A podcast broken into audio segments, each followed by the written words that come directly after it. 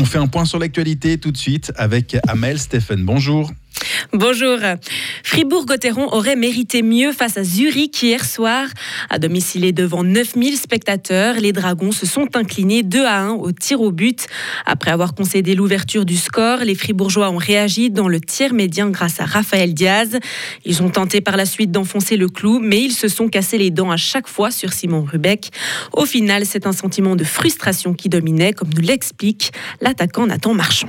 Oui, c'est clair qu'on aurait voulu avoir les trois points ce soir. Euh, il nous faut des points. Maintenant, euh, ça devient de plus en plus important. Donc euh, voilà, ce soir, on aurait, voulu avoir ces, trois points. Mais voilà, je pense que c'était un bon match. Comme on l'a dit, c'était très équilibré. À la fin, il a fallu se départager. Et puis ce soir, ça nous ça nous a pas souri. Fribourg-Gotteron jouera son prochain match demain à Genève. Genève qui s'est d'ailleurs imposé hier soir 4 à 3 en prolongation à Langnau.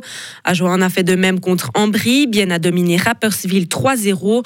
Succès 5-4 de Lausanne sur Davos au tir au but. Et enfin, Lugano est allé gagner 4 à 1 à Zug. C'est un retour inattendu. L'ancien conseiller d'État Georges Godel fait son retour dans la vie publique.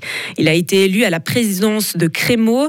Les actionnaires l'ont élu à la quasi-majorité. Il arrive dans une entreprise qu'il connaît déjà. Il avait déjà été administrateur entre 1994 et 2002. Il y a forcément des différences. 20 ans plus tard, Georges Godel, président de Crémeau. En 1994, Crémeau avait aussi des turbulences, ça fait partie de la vie d'une entreprise. Mais aujourd'hui, ce que je peux dire, que Crémeau, c'est une entreprise importante du canton de Fribourg, puisqu'on travaille beaucoup dans l'agroalimentaire et on doit tout mettre en œuvre euh, pour que la pérennité de cette entreprise soit assurée à long terme. L'entreprise s'est agrandie, bien sûr, puisqu'il y a plusieurs sites. Hein. Aujourd'hui, on est sur plusieurs cantons. On a le site principal de Villars-sur-Glane. Il y a déjà un travail d'amélioration qui a été fait, puis Steffisbourg a été fermé. Lucin passe d'être fermé. Le groupe laitier vit des temps compliqués. En 2021, Crémo a essuyé une perte de 2,9 millions de francs. L'année 2022 devrait être similaire. Nous ne pouvons pas rester les bras croisés, c'est ce qu'a affirmé Guy Parmelin qui cherche des solutions pour maintenir la Suisse sur le plan de la recherche, de la science et de l'économie.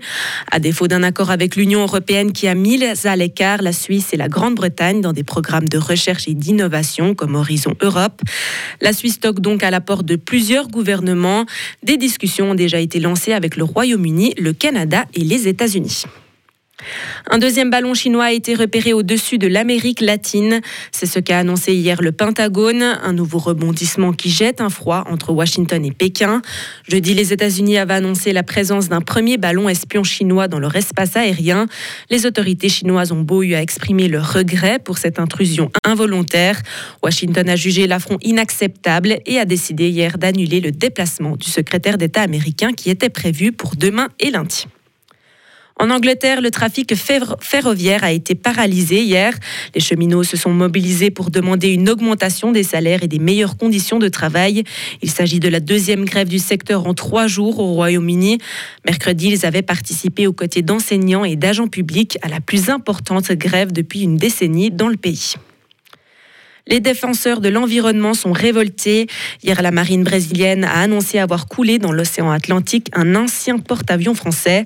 Alors que celui-ci était rempli d'amiante, de peinture et d'autres déchets toxiques, le naufrage planifié et contrôlé a eu lieu à quelques 350 km des côtes brésiliennes.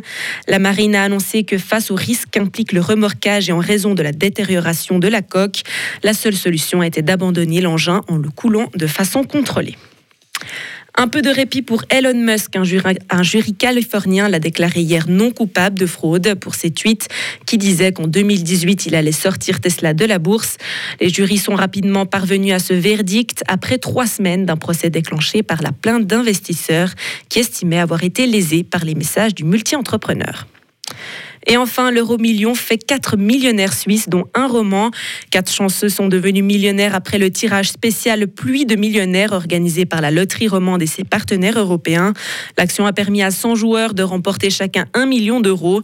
Elle a été organisée en parallèle du tirage habituel à l'issue duquel personne n'a trouvé la combinaison gagnante. Retrouvez toute l'info sur frappe et frappe.ch.